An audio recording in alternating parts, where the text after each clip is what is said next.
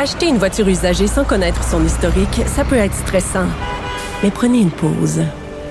Et procurez-vous un rapport d'historique de véhicule Carfax Canada pour vous éviter du stress inutile. Carfax Canada. Achetez l'esprit tranquille. La Banque Q est reconnue pour faire valoir vos avoirs sans vous les prendre. Mais quand vous pensez à votre premier compte bancaire, tu sais, dans le temps à l'école, vous faisiez vos dépôts avec vos scènes dans la petite enveloppe. Hmm, C'était bien beau. Mais avec le temps, ce vieux compte-là vous a coûté des milliers de dollars en frais, puis vous ne faites pas une scène d'intérêt. Avec la banque Q, vous obtenez des intérêts élevés et aucun frais sur vos services bancaires courants. Autrement dit, ça fait pas mal plus de scènes dans votre enveloppe, ça. Banque Q, faites valoir vos avoirs. Visitez banqueq.ca pour en savoir plus.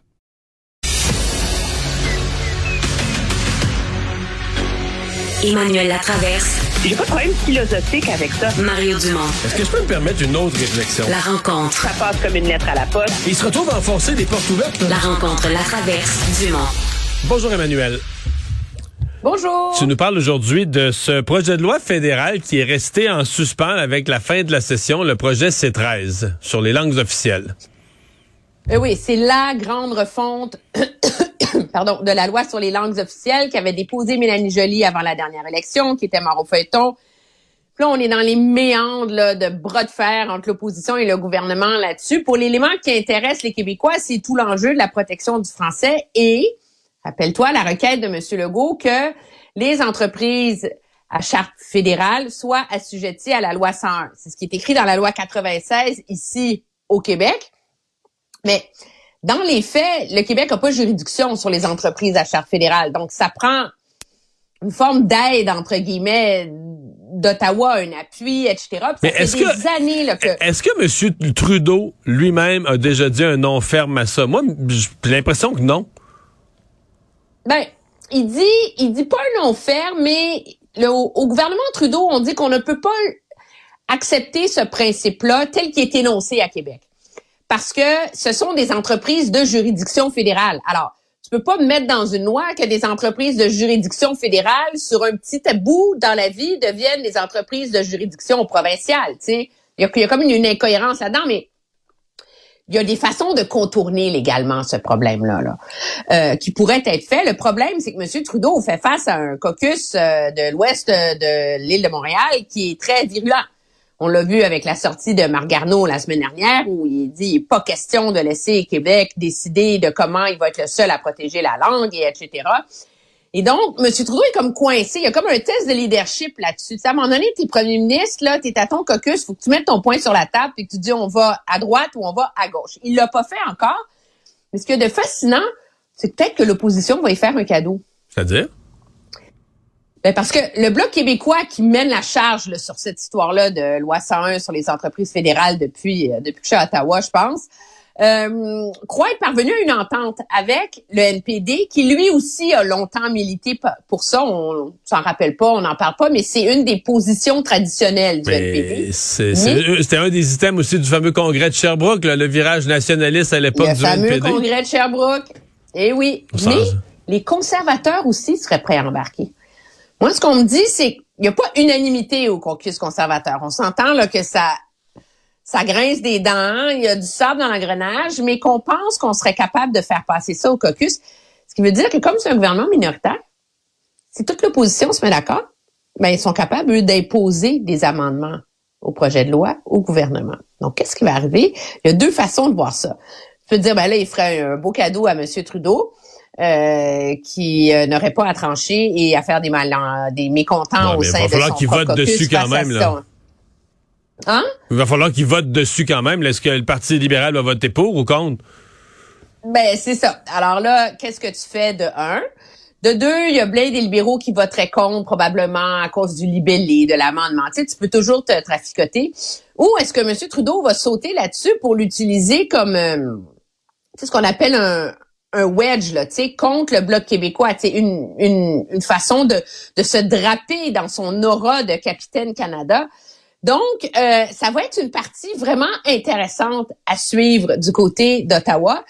Euh, ça n'a pas beaucoup fait les manchettes hier euh, dans le fruit de la discussion entre M. Legault, M. Trudeau, parce qu'on a beaucoup parlé bien davantage de la santé, de l'immigration, etc. Mais c'est une demande assez ferme de Québec là, que le gouvernement Trudeau règle ce problème-là dans la nouvelle loi sur les langues officielles. Ça a pris 50 ans à la changer une fois. Euh, c'est maintenant ou jamais, là. Et, euh, et donc, ça va être un, gros, gros test, moi, je pense, pour, euh, pour M. Trudeau. Mais c'est intéressant que la porte de sortie puis la solution viennent peut-être de l'opposition cette fois-ci. En cette dernière semaine euh, de 2022 ou de programmation en 2022, tu nous avais promis chaque jour un mot du jour. Et quel est celui d'aujourd'hui? Valeurs. Les valeurs. Parce que les valeurs... Hein? Non, je, je, t'écoute. Les valeurs. C'est l'essence de la politique fédérale. Puis je, je suis venue avec valeurs parce que j'allais t'offrir compétences initialement parce qu'il y en a un peu manqué hein, du côté du gouvernement fédéral dans la dernière année. Là. Les visas, euh, les problèmes de migration, euh, les passeports, etc. Puis là, je me disais, on sait que ce gouvernement-là a un téflon, mais qui est si résistant à tout ce qui est mauvaise gestion, même des scandales d'éthique. Il y a la ministre euh, du Commerce international, ça s'invente pas. Elle a donné des contrats à sa chum tu sais, c'est même pas une une apparence de conflit d'intérêt, c'est noir sur blanc. Ça passe comme une lettre à la poste, puis là m'est venu le mot valeur. C'est parce que dans le fond, les libéraux réussissent toujours et ont réussi à maintenir cette notion qui sont les détenteurs des valeurs canadiennes. Hein. C'est le l'idéal de l'inclusion, de la tolérance, du progressisme. Puis c'est ça qui fait qu'en bout de ligne, il y a beaucoup d'électeurs qui se, qui se pincent le nez puis qui votent quand même pour les libéraux. Puis surtout pour M. Trudeau, même quand ils sont pas d'accord, même quand ils sont mécontents, parce qu'il y a cette notion réconfortante, hein, que c'est eux qui sont détenteurs des valeurs. Ça va être intéressant de voir cependant si cette équation autour des valeurs peut être renversée d'une certaine façon, parce que c'est un outil très fort de la droite de profiter de l'espèce de roll-ball d'une partie importante de la population contre ce qu'on appelle euh, communément le wokisme et que moi je préfère appeler les dérives de la gauche inclusive et de lancer ce qu'on appelle en anglais des culture wars, des guerres culturelles, mais c'est cette idée de redéfinir les valeurs. Puis dans le fond, M. Harper, quand il avait réussi à prendre le pouvoir, c'est parce qu'il avait réussi à s'approprier ce concept des valeurs canadiennes. Il y avait un nouveau nationalisme, un nouveau patriotisme. Et c'est cette notion de valeur en ce moment qui échappe euh, à Pierre Poilièvre comme chef de l'opposition, puis qui l'empêche de raisonner au-delà de sa base traditionnelle. Bien, on retient ce mot, mais je suis euh, tellement d'accord. Euh, et, c'est toute la notion des bonnes valeurs. Et j'ajouterais que les valeurs libérales, quelque part, sont aussi les valeurs de l'intelligentsia, sont les valeurs d'une certaine, euh, d'une certaine élite qui, qui, a, souvent le micro et tout ça. Fait que, ça fait que, sais, implicitement, là, les conservateurs, dans le discours, ah, le Parti libéral, c'est le bon côté des choses. le Parti conservateur, faut s'en, faut s'en méfier. Et là-dessus, les libéraux ont réussi réussi ça euh, magnifiquement. Emmanuel, merci. Notre dernière demain. bye bye. Au revoir.